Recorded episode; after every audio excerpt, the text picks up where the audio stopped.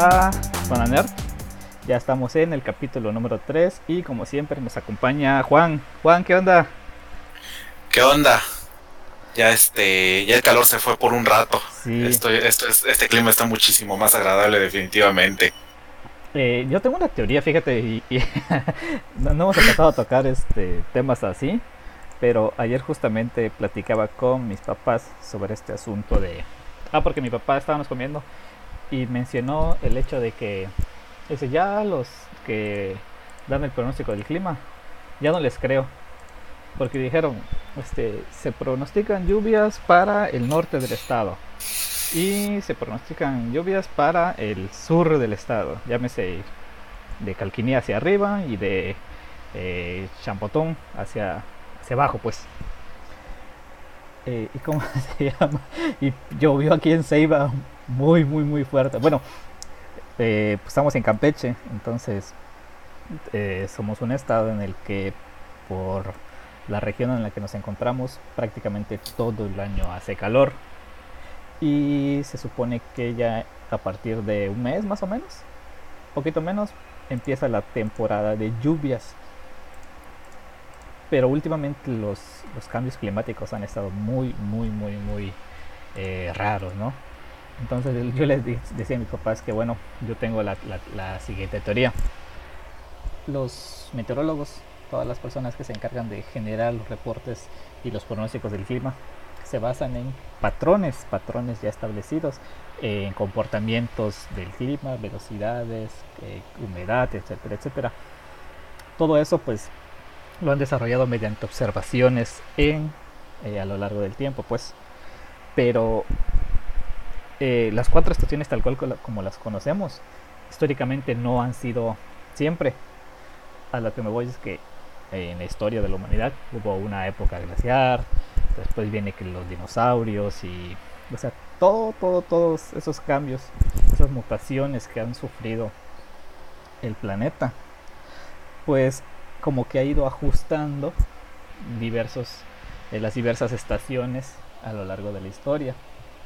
Entonces mi teoría es que debido al cambio climático, debido a pues, todos todas las afectaciones en generales que recibe el planeta, como que ya eh, inició como que una nueva reestructuración, un reajuste que está haciendo el planeta eh, conforme a las estaciones. Tal vez a lo largo ya de los siguientes 10, 20, 100 años, las estaciones como las conocemos, primavera, verano, otoño, invierno, ya no existan tal cual en los meses que nosotros estamos acostumbrados a recibirlo.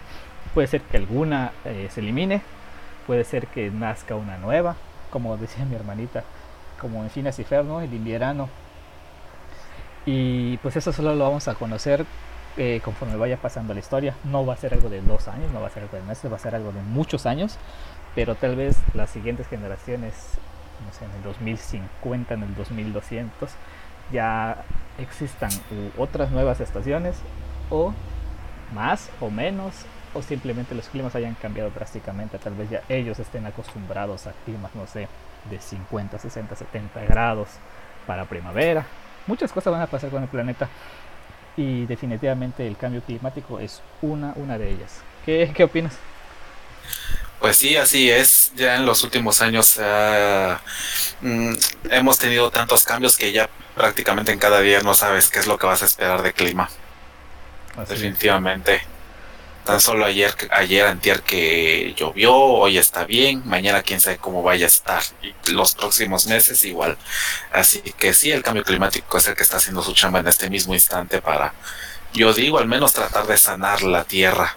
Y es que es algo... Todo el daño que ya le hemos hecho. definitivamente. Y es que algo súper real, Juan, porque, por ejemplo, los campesinos, pescadores, eh, muchísima gente siempre se han basado en el clima para realizar, por ejemplo, sus siembras. Que en tales fechas el clima se comporta así y podemos sembrar, no sé, sandía. Así lo han hecho por muchos años, pero ahora siembra sandía y de repente el, el clima cambia de un día para otro y toda esa cosecha se pierde. Eh, entonces ya creo que los campesinos tampoco se pueden ir. Ya deberían de ir eliminando eso de que eh, guiarse por el clima para sembrar. No sé, cosas que van cambiando. Así es. Pero bueno, esa es mi teoría. Puede ser que sea cierto, puede ser que esté medio disparatada, pero puede pasar, ¿no? Entonces, sí, definitivamente. Ya vamos a arrancarnos formalmente con las noticias que tenemos preparadas para el día de hoy, haciendo una de las conspiraciones climáticas. Oye, ¿sabes? he escuchado ahorita muchos comentarios acerca del 5G, acerca de Zoom. Oigan, eso lo platicamos hace dos, tres semanas. Escúchenos si realmente quieren anticiparse a todas estas noticias que luego se vuelven, este, pues, mame nada más y ya la gente no lo toma en serio. Pero pues ya platicamos sobre el rollo del 5G coronavirus, platicamos sobre que no usen Zoom y últimamente he escuchado o más bien visto publicaciones de amigos que, ah, es que de repente estaba en una reunión en Zoom y entró gente y empezaron a cambiar eh, ciertas cosas, empezaron a poner videos, no sé, de, cualquier porquería por ahí, empezaron a eliminar la gente del chat. Pero bueno, eso es parte de nuestra chamba aquí en Zona Net, tratar de mantenerlos pues, con las noticias más frescas de la tecnología, ¿no? Así es. Pues bueno, arráncate. ¿Qué pasa con Google Meet? Tiene buenas nuevas. Uy, pues, ¿de qué más podemos decir de Google Meet que no se sepa? Ah, bueno, sí, hay algo nuevo, definitivamente, que a partir de esta semana Google Meet ya es gratis para todos los usuarios, tengas o no tengas cuenta de G Suite. Para el que no sepa, G Suite es la solución de pago que tiene Google para ofrecerte herramientas sumamente avanzadas para que tú puedas complementar en un sector empresarial o escolar. Google Meet era una de estas herramientas que era, por decirlo así, privada y que si bien tú podías utilizarla, no podías eh, utilizar la característica principal que era la de la creación de las videoconferencias. Tú solo podías meterte a una siempre y cuando te dieran el código de invitación. Pues ahora ya no va a ser necesario ese código de invitación porque tú vas a poder crear ahora tus propias conferencias, tengas o no tengas esta cosa llamada G Suite, lo que le va a dar en la torre al la competencia. Zoom. No usen Zoom, no usen Zoom. no, no, no, no usen Zoom definitivamente. Entre las funciones que tiene Meet es la cantidad de usuarios que uno puede tener en una conferencia que son de hasta 100 personas, además de que cada una de estas puede compartir en cualquier momento su pantalla, pero el administrador o el moderador de la conferencia es el que va a decidir qué pantalla es la que se va a visualizar en qué momento.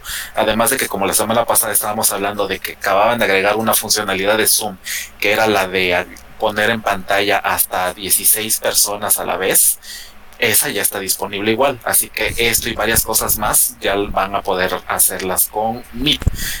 Aquí en México todavía no se ha liberado creo que esa función porque todavía hace unas horas yo me puse a ver en la aplicación de teléfono y no encontré definitivamente la posibilidad de compartir, de crear yo, mejor dicho, mi conferencia a través de mi cuenta personal de Google, pero definitivamente ya en los próximos días nosotros la vamos a poder ver.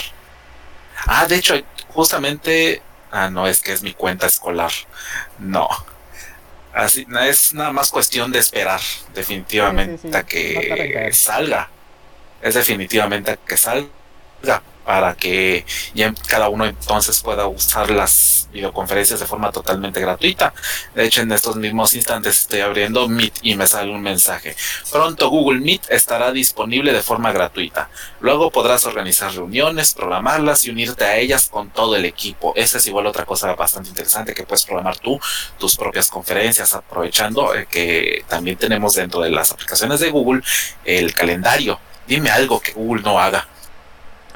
Este, no sé, si de por sí, eh, desde que creamos una cuenta de Google y los que ya tenemos una cuenta de Google con muchos años, cada día le vamos vendiendo más nuestra alma. Ahora con Google Meet yo creo que, pues ni modos. ¿Sabes qué me, qué me sorprende? dos cosas. En primera, cuando Google dice voy sobre ti, es porque va despiadadamente directo al cuello.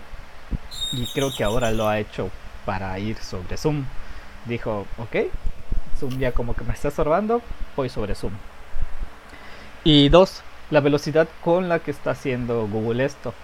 Eh, tú no me vas a dejar mentir, Juan, cuando, bueno, en la escuela en la que, en la que trabajamos, cuando empezó este relajito de la pandemia, nuestro nuestro jefe ahí en control escolar, un saludo a Ángel Basto, eh, ya sabes, ¿no? Cómo empezó a moverse para buscar eh, la solicitud del permiso, para tener acceso a G Suite, para mandarlos, pues, a algunas personitas ahí que, pudieran eh, aprovechar la herramienta del Meet y todo esto. Que se acabó el periodo de prueba y todo. Y desde ese día, que vamos a llamarlo un mes, al día de hoy ya, listo, ya todo es gratis, ya tienes acceso a todo, la cantidad de personas que quieras, con las funcionalidades que quieras. O sea, eh, fue sumamente rápido, muy, muy, muy rápido y eso es sorprendente, sobre todo por la capacidad de escalamiento que está teniendo Google. Claro, es Google, tiene los servicios, tiene todo prácticamente ilimitado, pero las decisiones que están tomando han sido muy rápidas y en mi punto de vista bastante acertadas. No sé cómo lo veas. Sí, definitivamente es esa palabra que acabas de decir, el escalamiento, es el que una aplicación pueda ser escalable es fundamental para el éxito de la misma. De lo contrario, una aplicación que no sea escalable es eh, directamente para el fracaso. Y además, Google tiene los mejores ingenieros que puede pueda tener una empresa en el mundo. Bueno, no tal vez los mejores, pero sí de los mejores porque las empresas en el sector tecnológico que están compitiendo con Google de alguna manera, como podrían ser Microsoft, Apple, Facebook, también tienen equipos de excelentes ingenieros definitivamente y pueden hacer igual estas cosas. Pero, sí la pero sí la rapidez con la que esto lo están haciendo definitivamente es bastante sorprendente.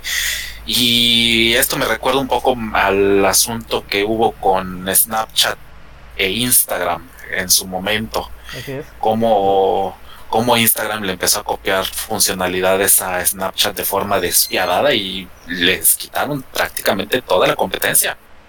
Se llevaron los clientes Instagram y ya no hubo marcha atrás. Sí, y sobre todo, pues estamos, eh, no sé cómo llamarlo, en la, en la industria de la tecnología que se mueve tanto dinero y sin importar eso, ¿no? Y con todos los recursos económicos que en ese momento había levantado Snapchat y murió.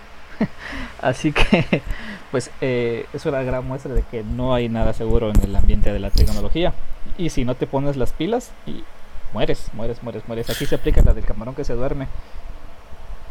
Así es. Pero ahora que estoy poniéndome a pensar mejor, creo que este es por primera vez el intento de Google que les está saliendo. ¿Sabes por qué? Google no tiene una excelente reputación con sus servicios de mensajería. O dime algún servicio de mensajería, porque entra dentro de esta categoría, que a Google haya tenido con éxito. No, de hecho, ¿sabes qué? Precisamente ahorita me, me quedé pensando, ¿te acuerdas de Inbox? Sí, ¿cómo extraño Inbox? Que pues según ellos venía a integrar todo y que todo se iba a hacer en Inbox, que Gmail, que los mensajes. Y acabó muriendo. Y Inbox era bonita, la, aplicación era bonita, me encantaba, pero no más, ¿no? Simplemente no levantó y murió rapidísimo. Es que con Inbox siento que fue más por problemas de difusión.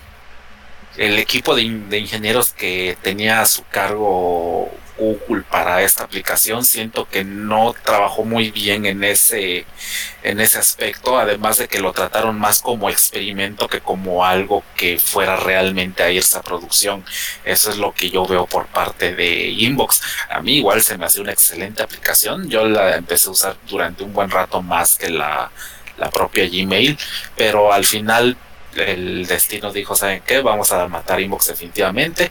Las funciones, las mejorcitas funciones que tenga Inbox las vamos a pasar a Gmail. Y sí, algunas, no todas.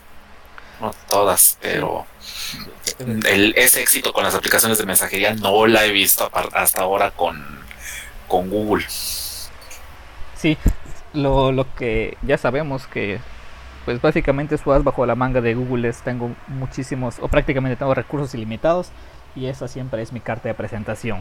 ¿Vale? Mucho gigas, mucho espacio, mucha capacidad de procesamiento, mucho lo que quieras. Pero pues básicamente con eso se agarra para derrotar al otro, ¿no? Así es, así es, a ver cómo le va a mí con esto, sobre todo con que ya lanzaron su disque versión 5.0. Pero de eso a ver si hablamos la otra semana. Sabes, aquí los que salen beneficiosos somos nosotros los usuarios. Tenemos más opciones, tenemos más chamba, tenemos ahí opciones para analizar, para decidir. Yo sigo casado con Discord, sobre todo porque trabajo solamente con voz y mi pantalla, pero pues le voy a dar oportunidad a Meet. Quiero, quiero probarlo y quiero ver qué, qué rollo, ¿no? Sí, Sí, definitivamente, fuera de los pequeños problemas que he estado teniendo últimamente. No me puedo quejar. Hace lo que tiene que cumplir y a mí lo que más me gusta, no necesito instalar nada. Es, creo mi, clase, paso el enlace y ya, y ni siquiera eso, con un enlace único ya hice todo el trabajo. Definitivamente. Pues ahí, ahí tenemos Google Meet va sobre Zoom. Así es. Ok, Juan. Entonces veo que otra de las noticias importantes el día que, tenemos para el día de hoy son los juegos de mesa.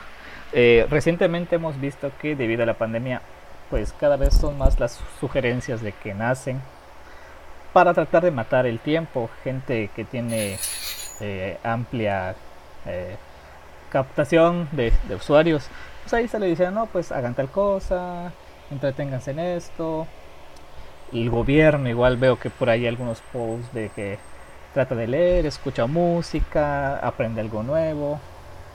En lo personal yo he aprovechado para leer muchísimo. Y ya estoy a punto de terminar mi tercer libro en este mes. Y le dedico bastante tiempo diario a, leer.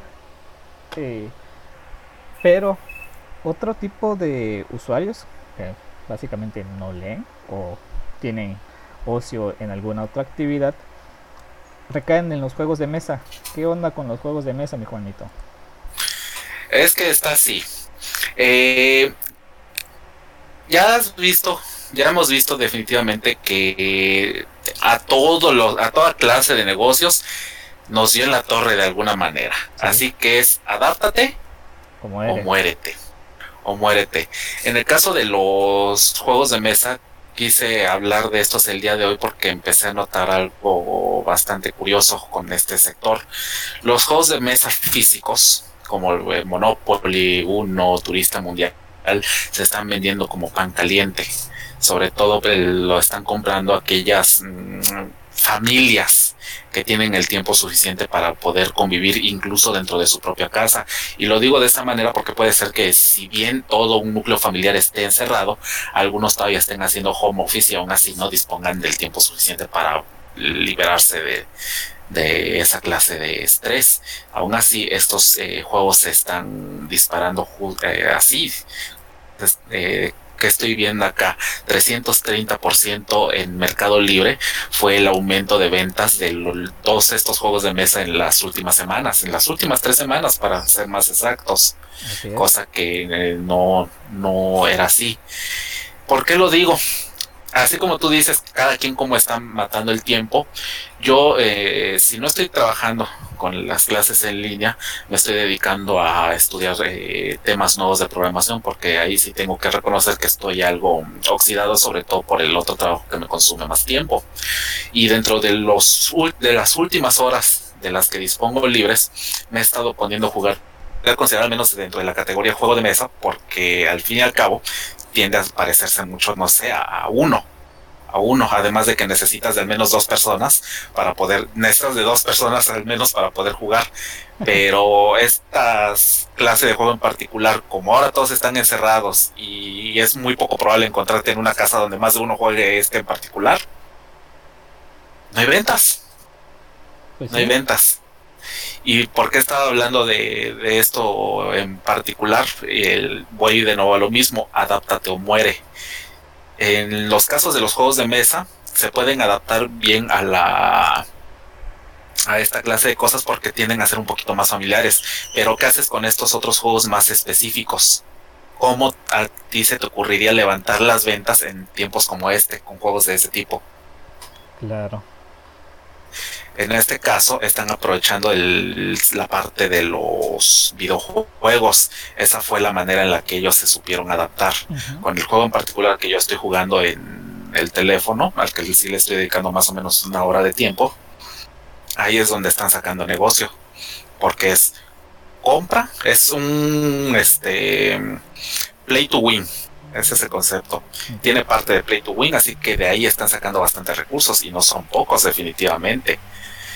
Y este y otros juegos de cartas están también viendo cómo van a, a sobrevivir a la pandemia. Igual hay otro en particular que se llama Magic, de Gathering, que es igual más o menos de la época de este último, pero me llamó la atención algo en particular, cómo ellos se pueden adaptar al, a estos tiempos si no tienen, al menos creo, por donde he visto, una aplicación similar.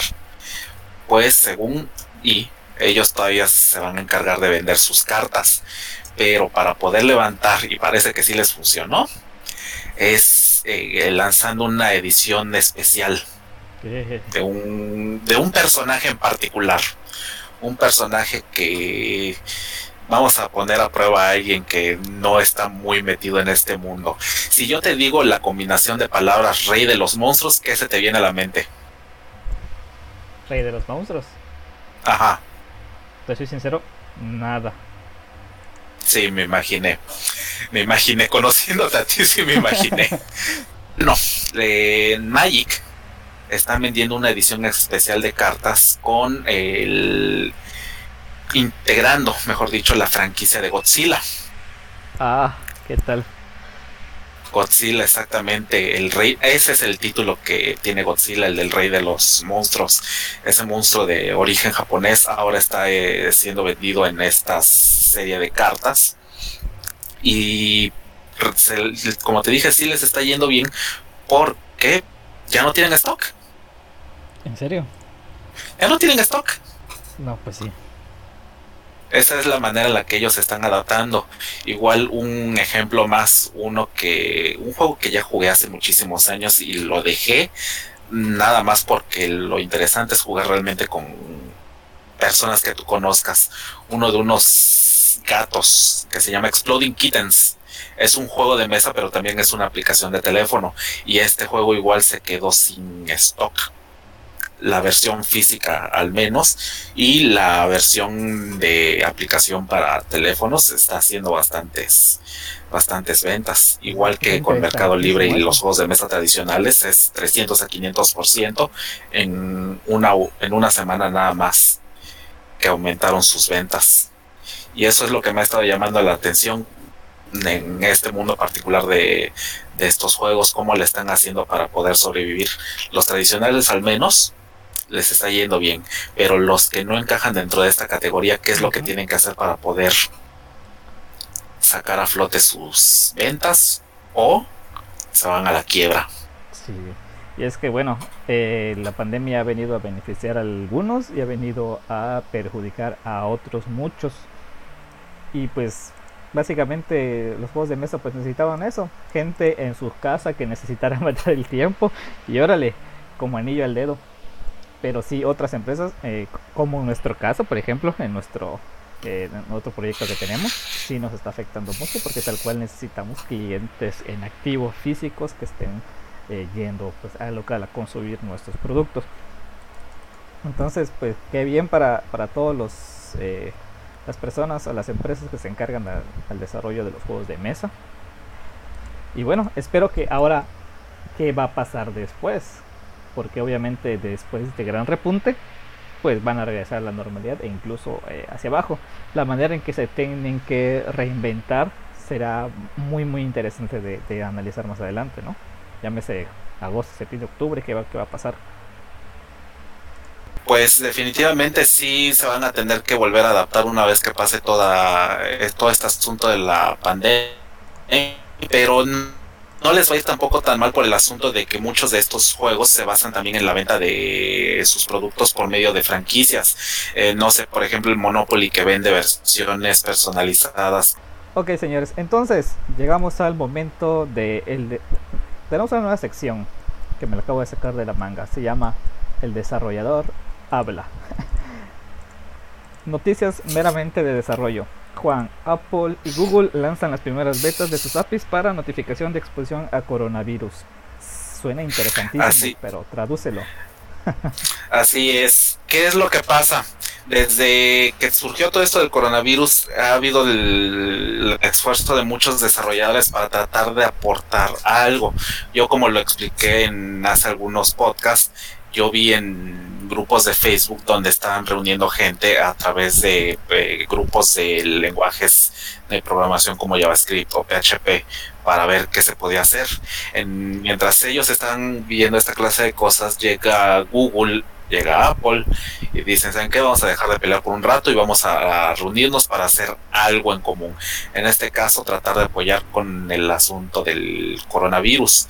Para el que no lo sepa, una API es una serie de tecnologías que nos permite a entablar una comunicación entre eh, diferentes aplicaciones.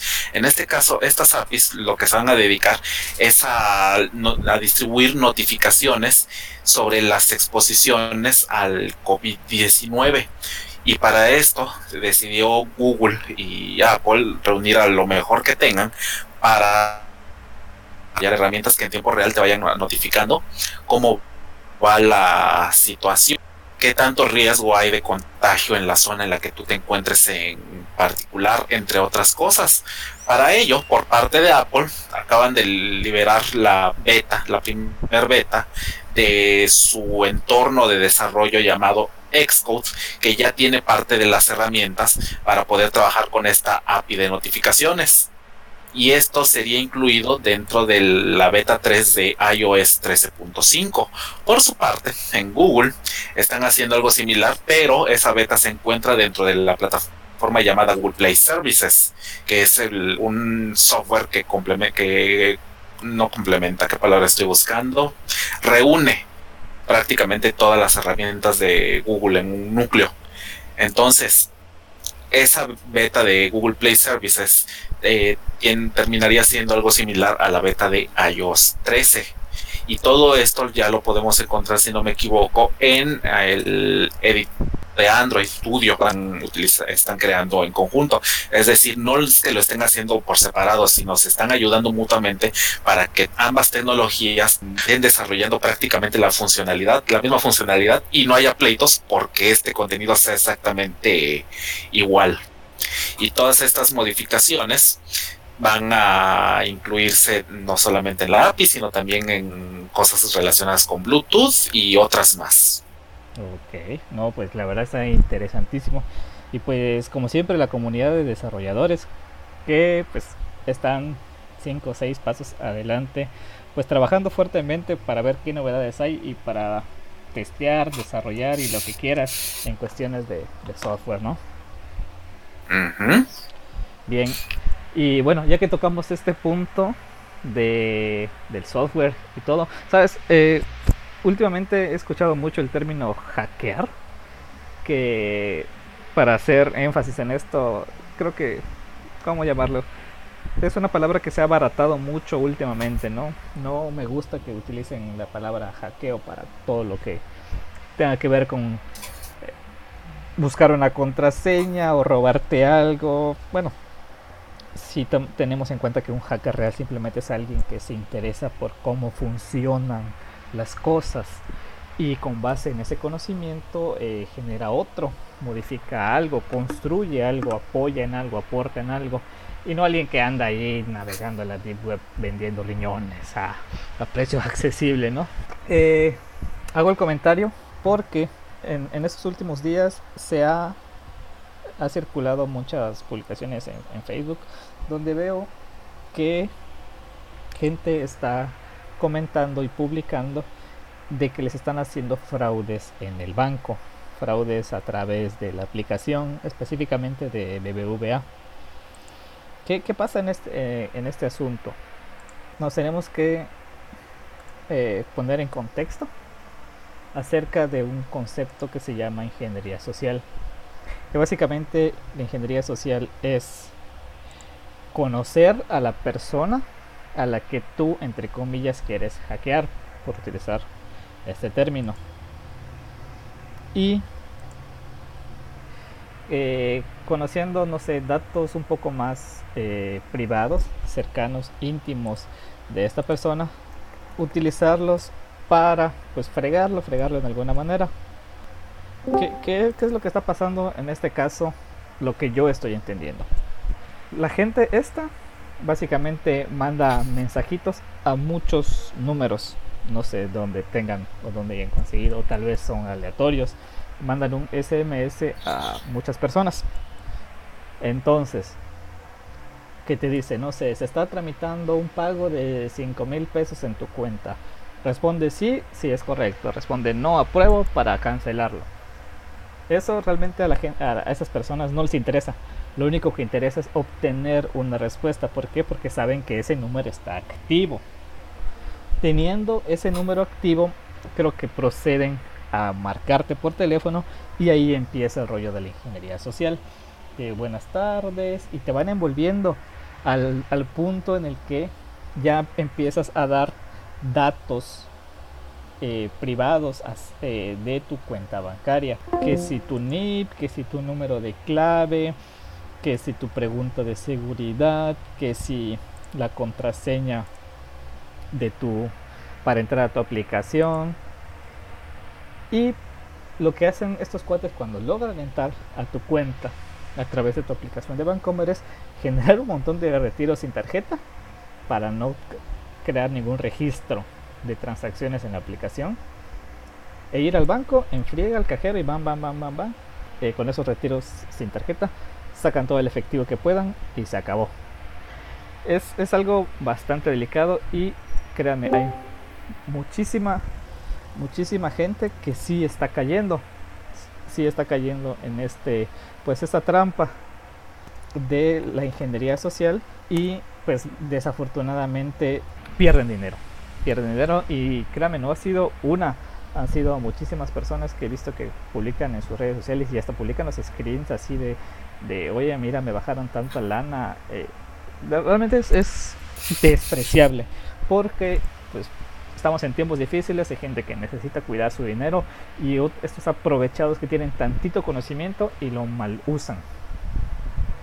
E históricamente sabemos que la ingeniería social ha afectado, por ejemplo, eh, por ahí leí una vez cómo, cómo afectaron, algunos que recuerden en años pasados, a estas artistas que lograban entrar a sus cuentas y eh, bajaban, descargaban todas las fotos que tenían en su nube.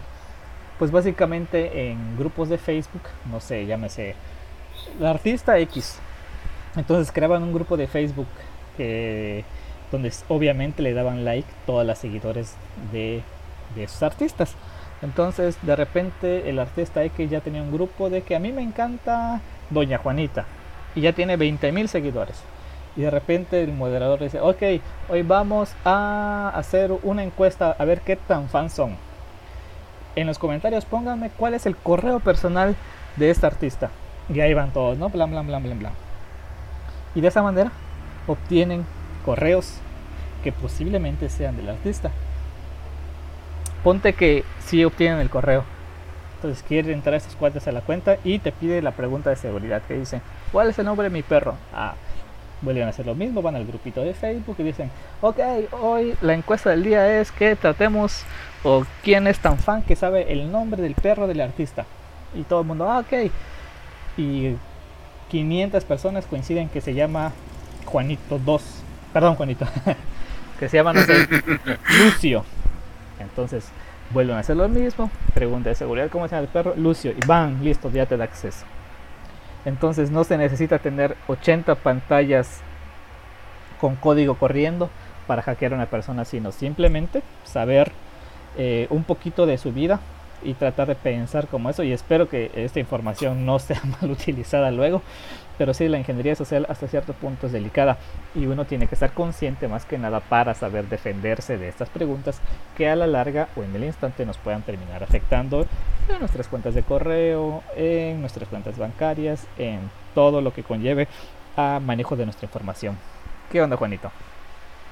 Así es, la ingeniería social es, no es algo realmente muy difícil de ejecutar.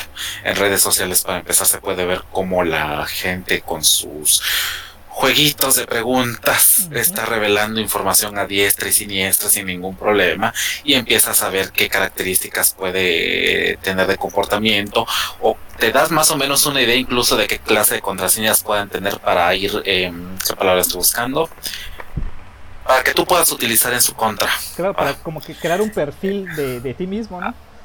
Ajá, Así es. Eh, en cuanto a la parte de los bancos, pues, pues ¿qué temas ¿qué más te puedo decir? Ahorita sí ya le están echando un poquito más de ganas. Te lo digo sobre todo porque yo he visto que he tratado de eh, ser alguien al que le han querido sacar información. Lo veo por la aplicación de llamadas. Aquellos que tengan teléfonos con los al menos últimos dos sistemas operativos móviles de sus respectivas plataformas ya deberían tener al menos integrado un... Eh, ¿Qué es? ¿Cómo se llama esta herramienta? Un filtro de llamadas donde nada más te pase el teléfono las llamadas que él crea que sean seguras, aunque sean o no en tu, eh, de tu lista de contactos. Y te lo digo porque muchas de las llamadas que había estado recibiendo en los últimos meses me las filtraba el teléfono, pero bien feo. Eran números que aparentemente provenían del mismo lado. Y creo que hubo una que contesté yo donde querían información mía de parte de Vancomer. Pero no, no respondí, no nada, colgué inmediatamente y a la aplicación le pasé automáticamente que filtrara llamadas similares y a partir de ahí ya, ya dejaron de llamar. Ya tiene bastante rato que veo en mi lista que no hay llamadas de, de ese tipo. Ahora está el asunto de los mensajes, que es otra vía que es un poquito más difícil de, de filtrar es aquí muy sencillo. Los bancos generalmente no mandan mensajes de, de texto. De, texto por cualquier situación, no lo mandan. No lo mandan, así que es simplemente ignorar. Ningún banco te va a llamar, ningún banco te va a mandar mensajes. Todo lo que uno necesite hay que llamar nosotros. Es un proceso a la inversa, no es por parte de ellos. Somos nosotros los que tenemos que comunicarnos con el banco por cualquier situación, pero al revés generalmente generalmente no es. Y pues qué más puedo decir que hay que tener mucho cuidado con lo que uno dice en la calle, con lo que uno publica en redes sociales, porque se vuelve muy fácil ya, ya ni siquiera la seguridad de dos pasos funciona.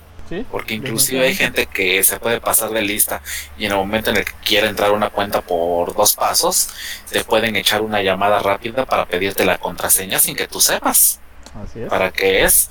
Así que simplemente tener cuidado y así como nos decían nuestros papás de, de chiquitos, no hables con extraños. Tal cual, sigue vigente.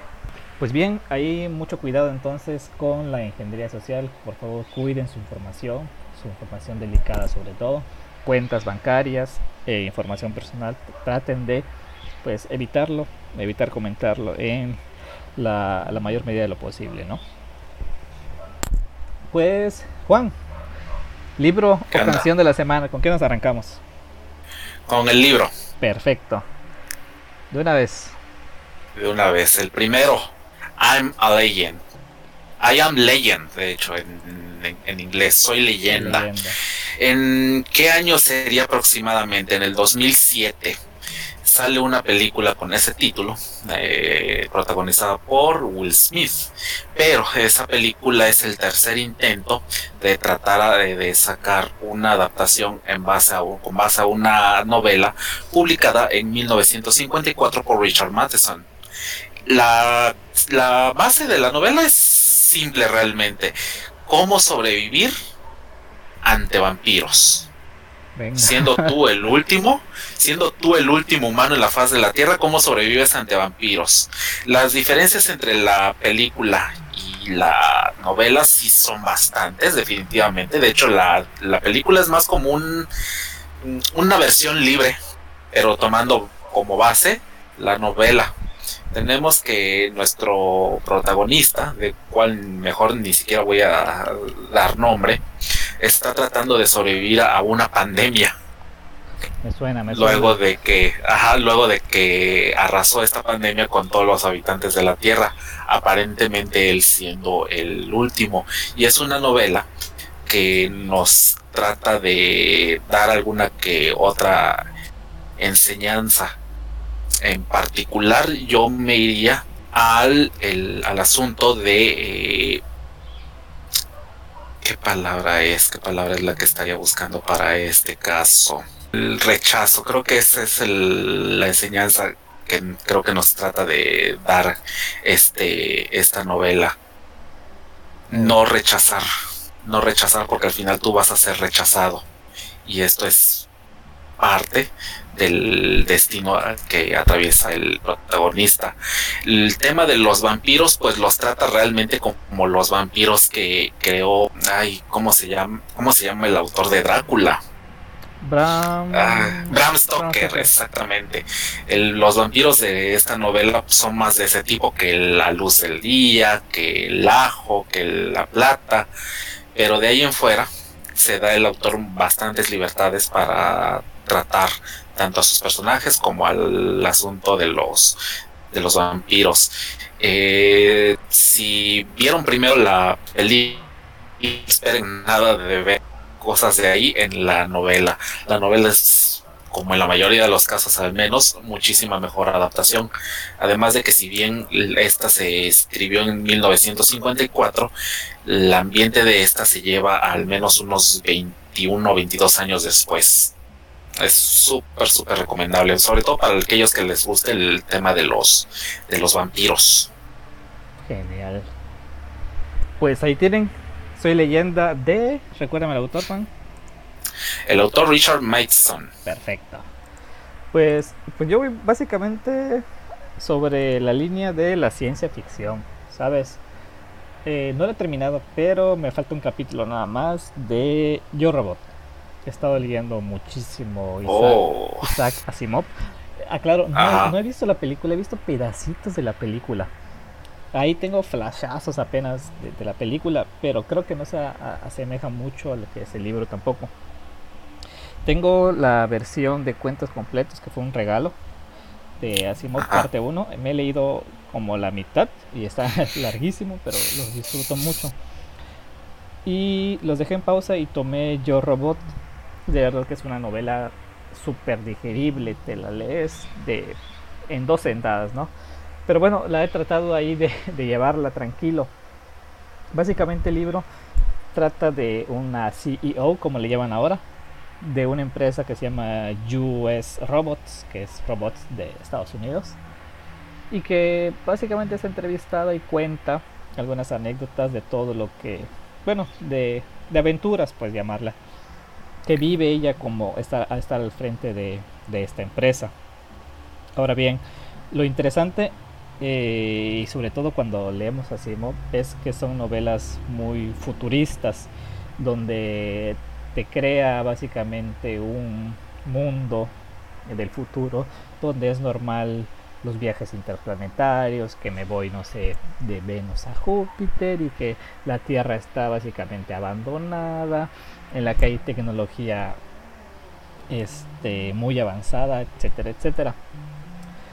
Eh, lo interesante aquí y de las cosas que más me llama la atención es la manera en que eh, Asimov intenta que la convivencia entre robots y humanos sea unilateral, que sean pues parte ya de, de la comunidad humana, pero siempre teniendo en cuenta las famosísimas estas tres leyes de la robótica, ¿no? Donde básicamente puede pasar lo que sea, pero un robot jamás debe de eh, atacar o que dejar que el humano sufra algún daño. Y las otras dos que son consecuencia de, de ellas, pues básicamente pues el humano se protege con las leyes de la robótica pues para evitar ser dominados. Ahora, las, las historias que narra es básicamente eso. ¿Qué pasa cuando el robot se descontrola? ¿Qué pasa cuando el robot empieza a tener un poquito más de independencia? Cuando en teoría empieza a pensar y cosas de ese rollo. Manejan algo que se llaman los cerebros positrónicos, que son pues, una invención de, de la US Robots que básicamente le imprimen las tres leyes de la robótica y luego los programan para alguna tarea en específico. Pero pues los robots empiezan a pensar, los robots empiezan a tomar decisiones, empiezan a desarrollar la habilidad de mentir y básicamente empiezan a tener un criterio un criterio propio y es lo que lo que lo vuelve ahí sabroso a lo que es eh, el libro, ¿no? Me falta la, última, me falta la última historia, pero no dudo que, que sea algo hermoso. Lo recomiendo muchísimo. Yo Robot de Isaac Asimov. Pues bien, ahí tenemos las recomendaciones de los libros. Soy leyenda y Yo Robot. Y pues... Qué casualidad, qué curiosidad, porque terminamos hablando de algo en común. Dos cosas que son diferentes, pero tienen algo en común. Definitivamente. Will Smith. la leyenda. Y hoy estaba viendo este en búsqueda de la felicidad. Entonces, listo, señores. Esto es todo. Nos vemos, Juanito. Nos vemos. Hasta luego. Bye.